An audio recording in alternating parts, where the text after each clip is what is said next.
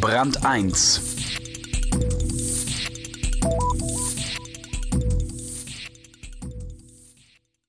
Kaum zu glauben, aber wahr. In den Beamtenstuben in Rheinland-Pfalz wird ein Modell erprobt, das Bürokratie transparenter machen soll, zum Wohle des Menschen, genauer gesagt des Sozialhilfeempfängers. Der soll nicht nur seine Leistungen erhalten, sondern die sollen auch noch sinnvoll auf seine Bedürfnisse abgestimmt sein. Das probieren die in Mainz und Worms wirklich. Peter Lau war da. Die Bürokratie ist ignorant, unmenschlich, böse. Sie verwandelt Menschen in Kennnummern, in Kostenfaktoren.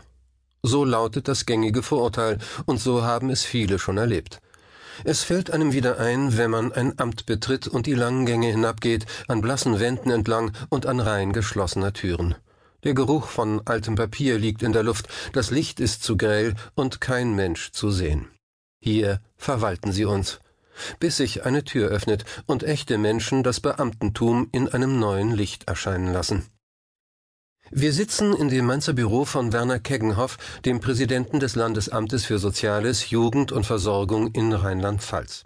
Einem leitenden Manager der freien Wirtschaft wäre das Zimmer mit Blick auf den Rhein wohl zu klein, aber es ist groß genug, um vor einen großzügigen Schreibtisch auch noch einen Konferenztisch zu stellen.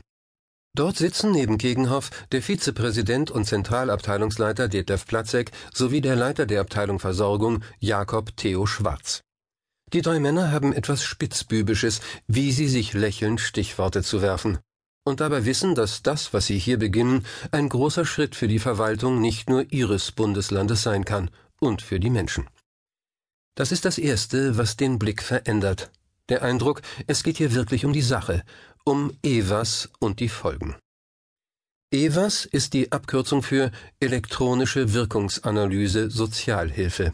Ein neues Controlling-System, das zurzeit in Rheinland-Pfalz in sechs Kommunen getestet und im weiteren Verlauf noch ausführlich beschrieben werden wird. Aber zuerst die Vorgeschichte. Detlef Platzek, der Modernisierungsbeauftragte des Landesamtes, erzählt detailliert, wie die Verwaltungskosten in den vergangenen zehn Jahren durch Effizienzverbesserungen um 15 Millionen Euro auf heute 53 Millionen Euro gesenkt wurden. Das ist ein respektabler Wert, aber nur ein Anfang, wie Werner Keggenhoff gut gelaunt einwirft. Nach der Reform ist vor der Reform.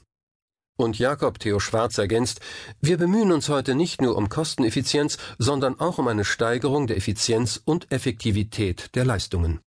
Das erscheint sinnvoll, denn den 53 Millionen Euro Verwaltungskosten stehen in Rheinland-Pfalz 1,9 Milliarden Euro an